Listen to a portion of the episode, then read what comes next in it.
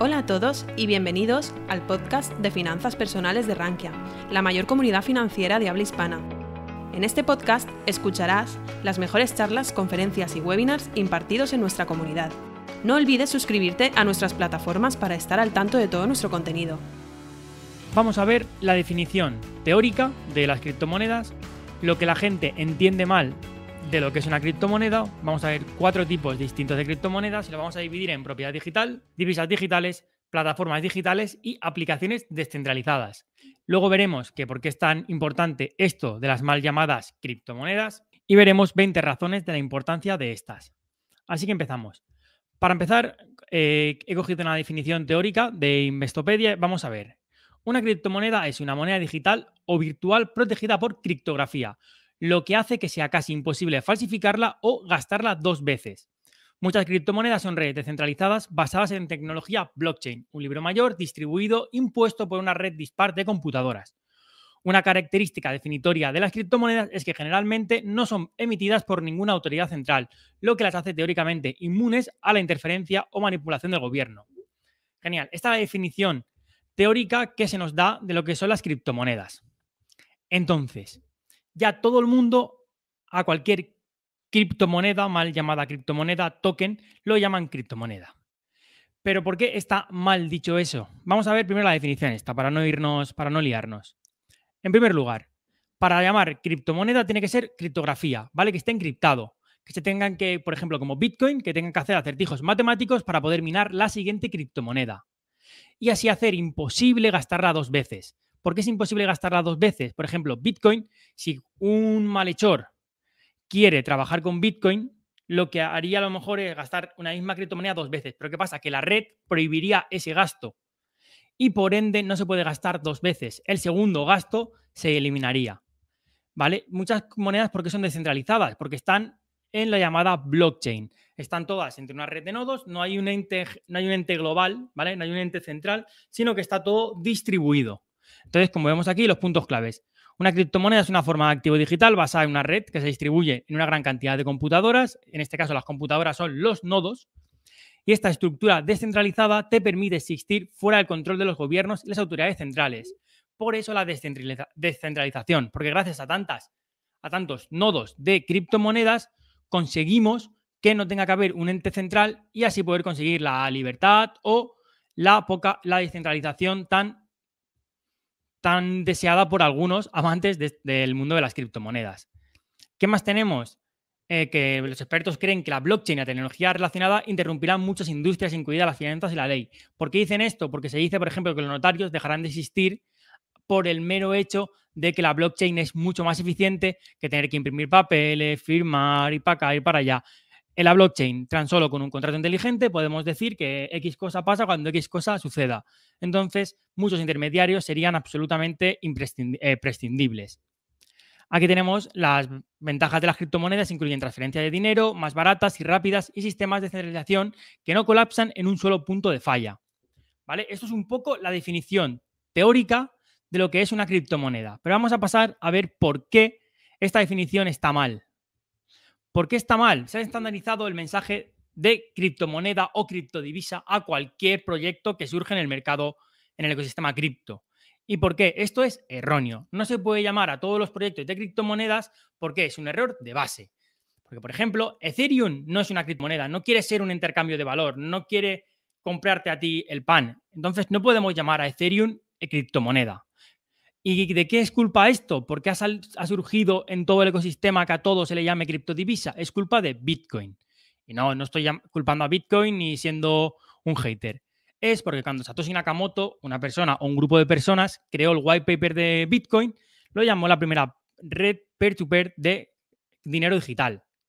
Eso fue la idea original, pero todos hemos visto que Bitcoin es muy lento, suele ser caro para pequeñas transacciones y por ende no puede ser una moneda digital y su desarrollo ha tendido a ser la llamada reserva de valor o propiedad digital. Y por eso vamos a diferenciar los cuatro tipos que podemos dividir una criptomoneda. Entonces, una criptomoneda o los proyectos que hay dentro del ecosistema cripto lo podemos dividir en propiedad digital, divisas digitales, plataformas digitales o aplicaciones descentralizadas, ¿vale? Así que ya no llamaríamos criptomonedas a todo, sino que dividiríamos en cuatro grupos, los que he comentado. Y vamos a empezar por el primer grupo. El primer grupo sería la propiedad digital. ¿Quién entraría dentro de este grupo? Obviamente, Bitcoin. ¿Por qué es propiedad digital? Porque Bitcoin es seguro, confiable, íntegro, robusto y durable. No hay nada más seguro que la red de Bitcoin. Nunca la han hackeado y es prácticamente imposible que la hackeen. Es confiable porque todas las transacciones que se hacen en esa red son, eh, se pueden ver y rastrear lo que ha pasado y por ende la gente confía en que esa transacción es verídica, es íntegra, no puedes mentir a nadie, es robusto y es durable en el tiempo. Y por ende eso es una propiedad y es igual a reserva de valor. ¿Vale? Lo puedes alquilar, lo puedes vender, puedes pedir financiación poniendo a Bitcoin de colateral. Es decir, tú pides 1.000 euros y dejas a Bitcoin de colateral de 2.000 euros. Entonces, si por alguna de aquellas no puedes pagar la cuota de tu préstamo, la aplicación, la plataforma que te lo dé, te podría quitar ese dinero y así estar libre de riesgos. Vale, vamos a poner un poco de ejemplo real la propiedad digital en el mundo físico. Podemos comparar a Bitcoin con un edificio. Tú tienes el edificio y lo puedes holdear durante 50, 60, 100, 200 años y siempre vas a tener tu edificio, tu casa, ¿vale? Entonces tienes tu Bitcoin, que lo puedes comprar, pues, generalmente que llega un millón de euros, puedes comprar un Bitcoin por un millón de euros, igual que puedes comprar una serie de edificios. Seguimos. Otra separación, cualquier duda la que tengáis me lo dejáis en los comentarios, ¿eh? Y la contestamos sin problema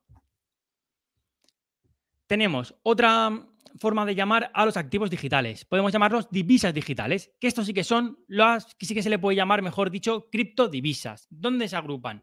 USDT, DAI, USDC. Y estos son las famosas stablecoins, que son las criptomonedas que van ligados a un valor. En este caso, las que hemos comentado van ligados al valor del dólar.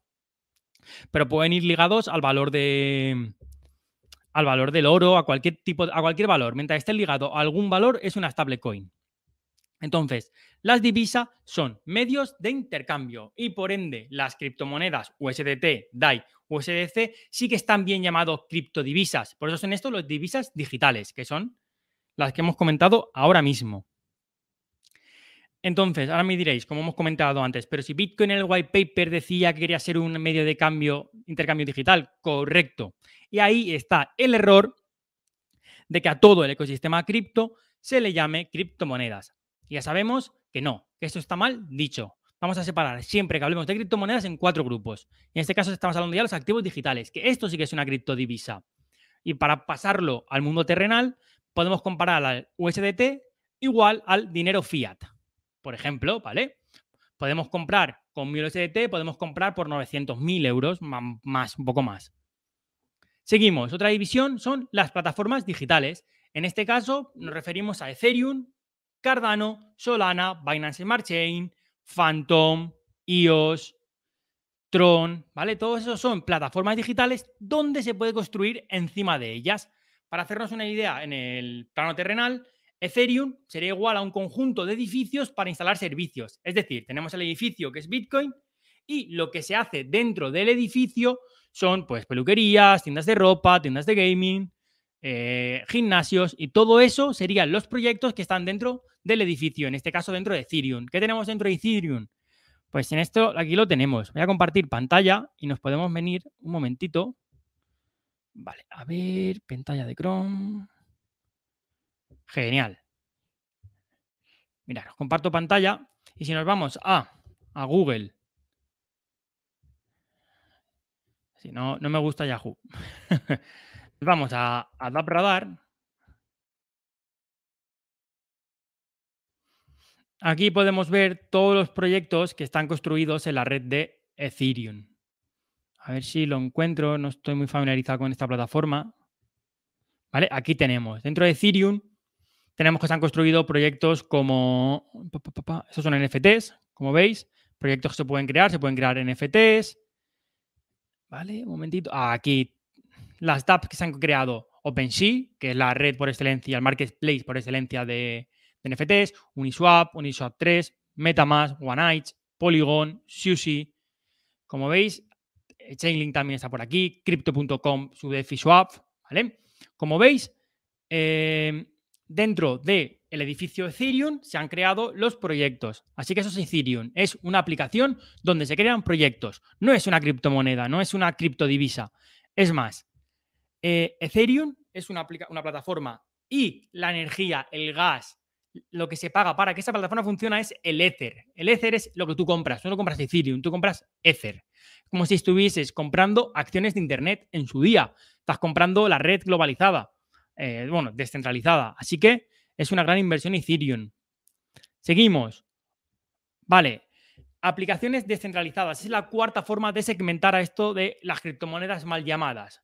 Entonces, ¿qué tenemos dentro de estas aplicaciones descentralizadas? Tenemos a Uniswap, a Aave, PancakeSwap, ¿vale? Cualquier aplicación DeFi que ofrezca servicios descentralizados es una aplicación descentralizada. Tenemos los NFTs, colecciones muy importantes, ¿vale? Entonces, el token es la gasolina que hace mover el ecosistema. En este caso, Uniswap tiene su token que es el token UNI es un token dentro de una aplicación descentralizada, no es una criptomoneda. ¿Por qué? Porque no quiere ser un intercambio de valor, no quiere un medio de intercambio, no quiere comprarte a ti y que tú me vendas, no. Él quiere crear un ecosistema. En este caso, Uniswap es un intercambio descentralizado. ¿Qué hace? Compra, vende, da préstamos, eh, staking de tu dinero, ¿vale? Pero no quiere comprar y vender. Por eso está mal llamado criptomoneda. No puedes llamar al token uni criptomoneda. No se puede hacer. Está mal dicho. Es un error de base. Genial. Las aplicaciones descentralizadas son los negocios dentro de los edificios, ¿vale? Antes me he equivocado. Eh, es el edificio comercial y dentro van las aplicaciones descentralizadas, peluquería y tal, todo eso, ¿vale? Lo siento que antes ha habido una pequeña equivocación. Seguimos. Genial. Ya hemos visto lo que es una criptomoneda teóricamente. Hemos visto cómo yo, eh, bueno, no yo, yo lo he visto en otros vídeos, hay canales como, por ejemplo, el de Uribise, que él ha hecho este vídeo, lo ha hecho muy bien, que os recomiendo que lo, veáis, eh, libros, canales de Twitter que hablan de esta separación. Entonces, separemos siempre el término criptomonedas en cuatro y no llamemos a todo criptomoneda porque es un error de base y está mal dicho. Entonces, vamos a pasar ahora a por qué es tan importante esto de las mal llamadas criptomonedas. Yo os quiero contar una pequeña historieta. Yo hace, conocí las criptomonedas ya, ya, cuatro años, o cinco, cuando yo estaba de Erasmus, y yo pues lo que os pongo en esta frase, hace unos años si me hubieran mencionado el término criptomoneda, que me lo mencionaron, me imaginaba algún tipo de moneda que involucra un sistema bancario del inframundo con comerciantes encapuchados sentados detrás de computadoras sombrías. Y esto nos ha pasado a todos. Con todo el mundo, cuando hemos escuchado criptomonedas, nos pensábamos que era una estafa, que era lo peor del mundo. ¿Pero por qué? Porque no lo han dicho en todos los medios, la prensa, en YouTube, canales. En todas partes te llegaban insights, te llamaban inputs de que te decían que las criptomonedas era lo peor del mundo, lo que peor que le ha pasado a la humanidad. Y eso, obviamente, por lo menos en mi opinión, es mentira. Y ya desde dos años, tres, que ya estoy metido dentro de este mundo y que me gusta promulgar información de él.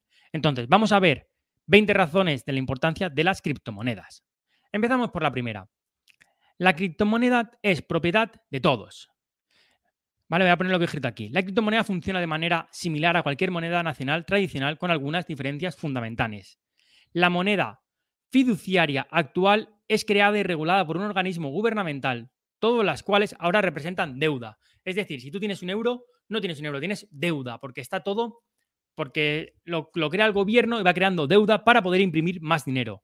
Y por ende, la criptomoneda no representa deuda, se representa estrictamente a sí mismo. Su valor está determinado por lo que alguien esté dispuesto a cambiar por él. El hecho de que la criptomoneda esté descentralizada juega un papel esencial en la, forma en que se determina el valor de su moneda. Nadie posee ni regula la criptomoneda. Su valor no está sujeto a los caprichos políticos de un país o a la política monetaria de un banco central. Y por ende, la María Jesús, ¿ya se ve bien la pantalla? Yo creo que sí.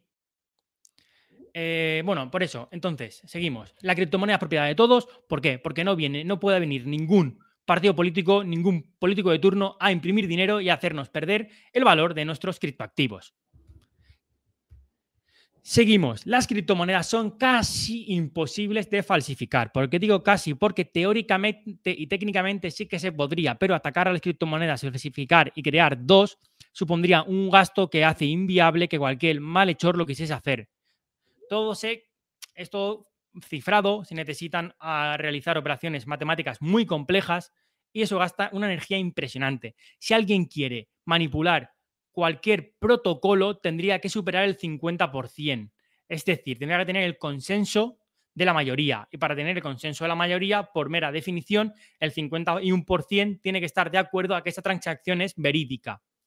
Me explico. Si yo quiero enviarte a ti Bitcoin, el 100% de la red tiene que estar de acuerdo. El 100% no, el 51%, porque es un, es un consenso, es la mayoría vota que sí. Y por ende es casi imposible de falsificar cualquier criptomoneda o cualquier transacción de ellas.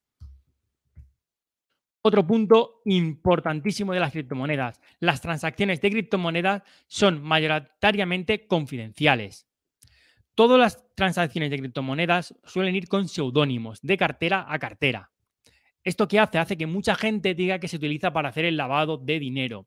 Pero esto es mentira. A ver, mentira. Se lava dinero tanto en criptomonedas como en dinero fiat. Eso lo tenemos ya de base y sabemos que se pasa así y va a seguir pasando por los siglos de los siglos. Pero la, mayoría de, como os comento, son confidenciales porque nadie sabe quién está detrás de esa cartera que te envía dinero a ti. Entonces, em, me he liado, estaba leyendo aquí los comentarios. Entonces, seguimos. ¿Qué pasa? Que mucha gente ha querido lavar dinero con las criptomonedas, pero, pero, a día de hoy sí que te pueden averiguar, al final, si van trazando, pueden llegar a adivinar quién está detrás de esa dirección, pero es muy, muy complicado, muy complejo y no se van a poner a adivinar de quién es cada dirección. Si ven comportamientos muy, muy irregulares, sí que se podrían poner a investigar y conseguir sacar quién está detrás de cada transacción. Seguimos. Otra importancia es la seguridad de las criptomonedas crece a través del tiempo y el valor. Es decir, cuanto más gente entre dentro del mundo de las criptomonedas, más difícil es un hackeo, más complicado es de hackear y más cantidad de recursos se necesitarían para poder hackear el sistema. ¿Por qué digo esto? Por lo que decía antes, todo el mundo de las criptomonedas va a través de una red de consenso. Y cuanto más gente haya, es más complicado que una sola figura consiga el 51% y consiga hackear el sistema. Vamos a poner un ejemplo. Imaginaros que estamos el micro y yo, somos dos personas y tenemos, eh, y tenemos el 50% del poder de las criptomonedas. El 50% de Bitcoin y yo el 50% de la red de Bitcoin. Entonces, tendríamos que ponernos de acuerdo entre dos. Si hay tres, entre tres. Si hay un millón, entre un millón. Y es complicado que 500.000 personas, 500.000 una o 500.000 nodos voten al mismo nodo. Cuanto más nodos, más gasto y más coste para la persona que los, los sostenta. Entonces, cuanto más tiempo pasa, el valor de las criptomonedas tiende a subir porque sube la utilidad y como hemos dicho antes, los tokens suben de valor porque se demandan.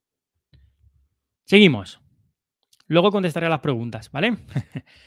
Otro punto importantísimo es la disponibilidad. 24 horas los 365 días del año y fuera de controles gubernamentales. Yo ahora mismo puedo enviar dinero un domingo a las 3 de la tarde sin que ni el Banco Central Europeo, sin que el Banco de España, sin que el Caixa Popular de turno, sin el CaixaBank de turno me tenga que controlar mi dinero o tenga que saber qué hago con él, ni que me tenga que autorizar. Y ahora mismo puedo enviar dinero a una persona de Zimbabue, que ahora mismo no tienen ni cuentas bancarias allí, le podría enviar un millón de euros. Sin problema, cualquier día del año, a cualquier hora. Eso es una clave importantísima de las criptomonedas. Nos dan la libertad horaria para hacer lo que queramos con nuestro dinero. Seguimos. La economía mundial. Como pongo aquí, la economía mundial cambiaría, cambiará inevitablemente a un ecosistema digital. Porque sí, porque ya está cambiando. Todo se está volviendo sin papel, desde los ahorros hasta las transacciones monetarias. La criptomoneda es la aplicación más nueva y emocionante para el mercado de pagos electrónicos. Una criptomoneda es un modelo de pago comparable a las monedas convencionales, como el dólar, como el dólar estadounidense, excepto que se desarrolló exclusivamente para intercambiar datos digitales. Mucho ayudó a describir, la criptomoneda como un activo digital o virtual descentralizado que se almacena para transacciones seguras.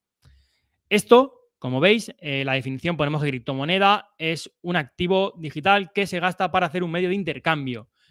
Por eso, cuando yo os digo que Ethereum no es una criptomoneda, lo digo por eso, porque no es un medio de intercambio. Seguimos. Eres el titular. No existe otro sistema de efectivo electrónico en el que tu cuenta sea de tu propiedad. A día de hoy, tu dinero no es tuyo. No lo es. Tú tienes el dinero en el banco y el banco puede hacer lo que quiera, lo que le plazca con ese dinero. Si tu dinero está en una tarjeta, esa tarjeta, el dueño, Visa, Mastercard, PayPal, está es el poseedor de tu dinero. Si tú tienes tu dinero en tu ledger, en tu cartera, el dinero es tuyo y solamente tuyo. Tú decides qué se hace con él, dónde se invierte, cuándo se compra y a quién se lo quieres prestar. A día de hoy, tu dinero no. Un banco puede dar una financiación a un terrorista y tú no puedes hacer nada para ello, porque tú no votas. El banco puede decir, pues mira, pues se lo doy.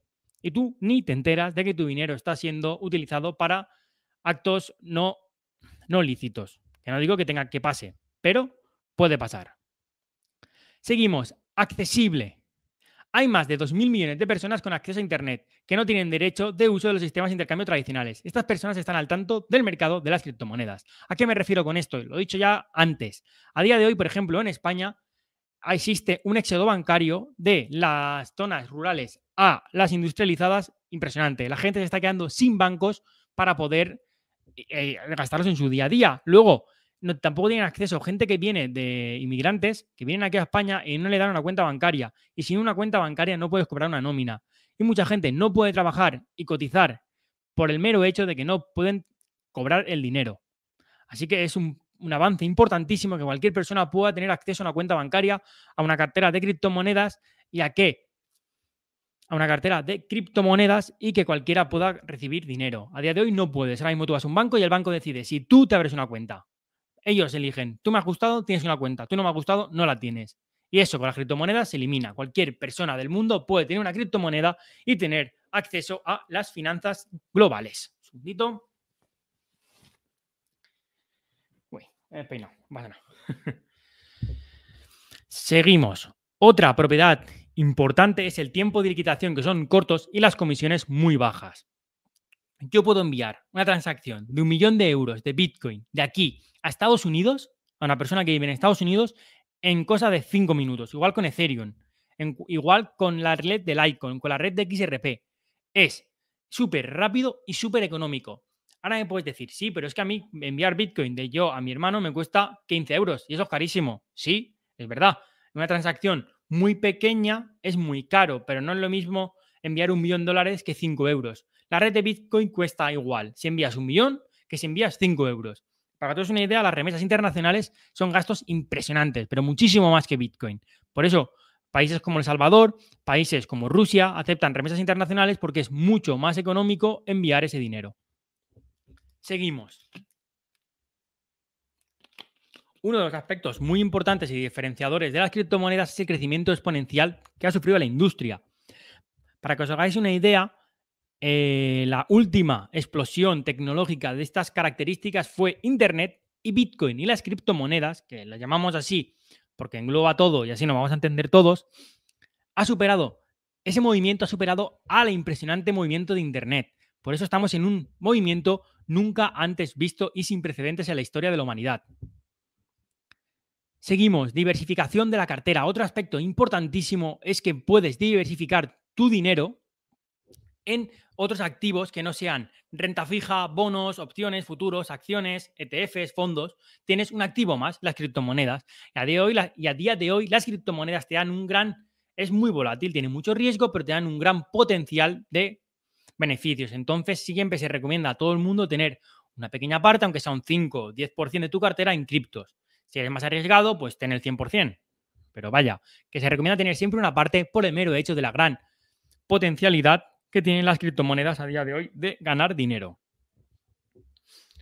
Libertad transaccional. Uno de los grandes beneficios de las criptomonedas es que se puede usar para intercambiar valor entre dos partes. Esto se puede hacer independientemente de cualquier tercero, lo que hace que las transacciones sean más libres y resistentes a la censura.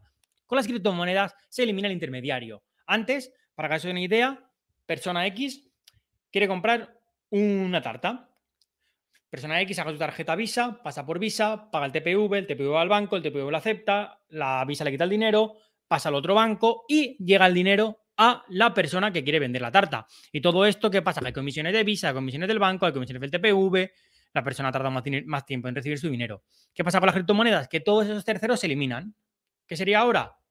Persona quiere comprar tarta, manda la orden, los nodos la aceptan, llega el dinero a la persona. Los pasos se se vuelven más sencillos, más rápidos y mucho más económicos. Seguimos, inmutabilidad. Toda transacción que se hace en el mundo de las criptomonedas y es aceptada por los nodos pasa a ser inmutable y transparente. ¿A qué me refiero con esto? Que la, que la transacción no se puede dar marcha atrás. Y eso es, eso es importantísimo dentro de las criptomonedas, porque todo lo que pasa se queda escrito, se queda inmutable y nadie lo puede cambiar. Así que si haces algo malo, va a estar siempre ahí. Ah, pero vaya, que eso no nos tiene que importar a nosotros, no vamos a hacer cosas ilícitas con el dinero. Pero siempre va a estar ahí y nadie lo puede cambiar. Seguimos. ¿Qué más? Cosas nuevas que están funcionando ahora con las criptomonedas. Puedes pedir préstamos y esto gracias al sector DeFi. Gracias al sector DeFi, tú puedes, eh, con un colateral, tú puedes ir a la plataforma y pedir un préstamo con un tipo de interés y dejas tu dinero y pues te dan dólares, te pueden dar USDT, te pueden dar Bitcoin y te dan préstamos que puedes comprarte un coche, una casa, invertir en otro protocolo, puedes hacer lo que quieras con tu dinero gracias al sector DeFi. Seguimos, también han nacido aplicaciones de ahorro que dan rentabilidades superiores al, a lo que te dan los bancos. A día de hoy, si tú vas a un banco, te dan una tasa de interés del 1 o 2% sobre tu dinero. Y estoy tirando a la alza. A día de hoy, hay aplicaciones de ahorro en el sector DeFi que te dan rentabilidades dejando tu dinero de un 10, 20, 60, 70% de API al año. Es una locura. A día de hoy te dan un 2% en el banco y aquí te dan hasta un 70% al año tiene más riesgos, es nuevo, no está regulado, obviamente, eso lo sabemos todos, pero el potencial de ganancias es increíble.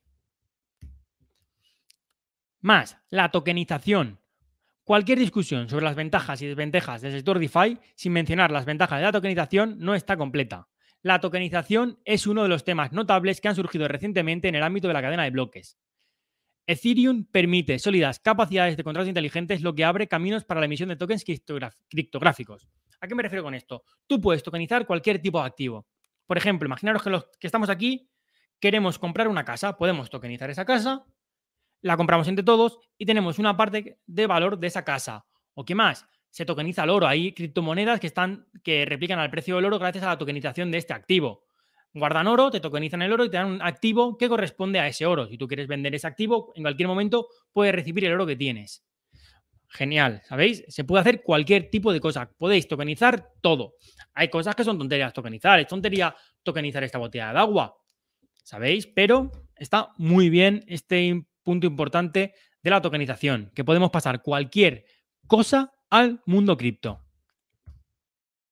Seguimos. Se pueden crear comunidades mucho más potentes y esto beneficia mucho a los influencers. ¿A qué me refiero con esto? Gracias a los NFTs, gracias a las criptomonedas, podemos dar valor a nuestra comunidad.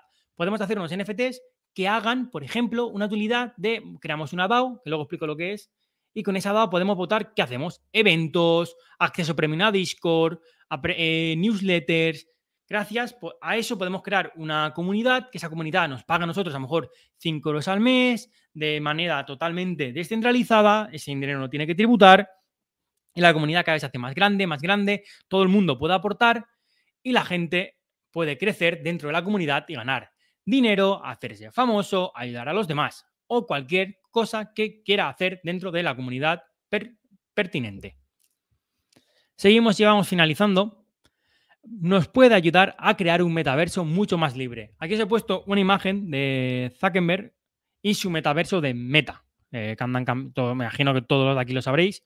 Cambió Facebook hace ya unos meses al nombre de Meta. Quiere crear un metaverso, pero este metaverso es un metaverso privado. ¿Qué pasa con esto? Que ellos pueden decidir sobre cualquier cosa. Entonces, lo que nos puede ayudar las criptomonedas como proyectos como Decentraland, que ha creado un metaverso, es a tener un metaverso mucho más libre. ¿Por qué? Porque serán finanzas descentralizadas y no habrá un ente global que mande.